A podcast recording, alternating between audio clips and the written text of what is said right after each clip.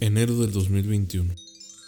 La barra de tareas de Windows 10 está recibiendo una gran actualización con un nuevo widget de clima y noticias.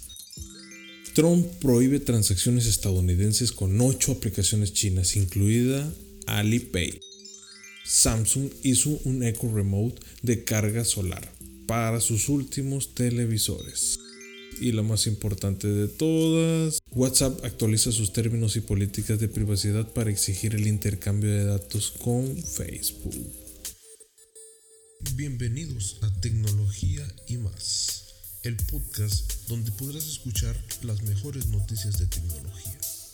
Soy Javier Mercado y seré el narrador de este podcast. Sin más, iniciamos. Microsoft pronto hará un gran cambio en su barra de tareas de Windows 10 con la adición de un widget de noticias y clima. La nueva función está disponible para los probadores hoy y permitirá a los usuarios de Windows 10 acceder a una nueva fuente de noticias, acciones e información meteorológica directamente desde la barra de tareas.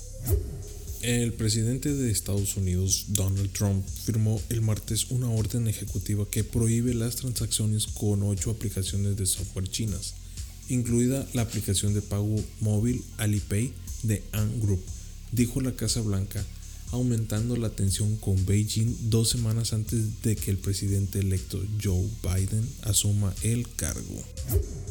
Con su línea 2021 de televisores QLED 4K y 8K, Samsung presenta un nuevo control remoto ecológico que, según la compañía, reducirá toneladas de desechos plásticos por año y promoverá sus esfuerzos para reducir su impacto ambiental.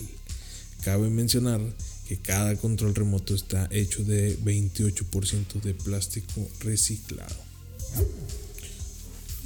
Los usuarios de WhatsApp reciben hoy un aviso en la aplicación sobre los nuevos términos de y la política de privacidad del servicio.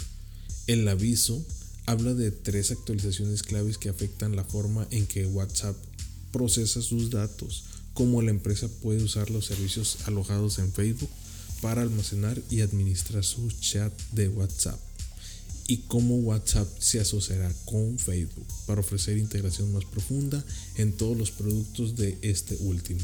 Además, revela que estos cambios estarán vigentes el 8 de febrero y los usuarios no tendrán más remedio que aceptar esos cambios si desean continuar usando WhatsApp.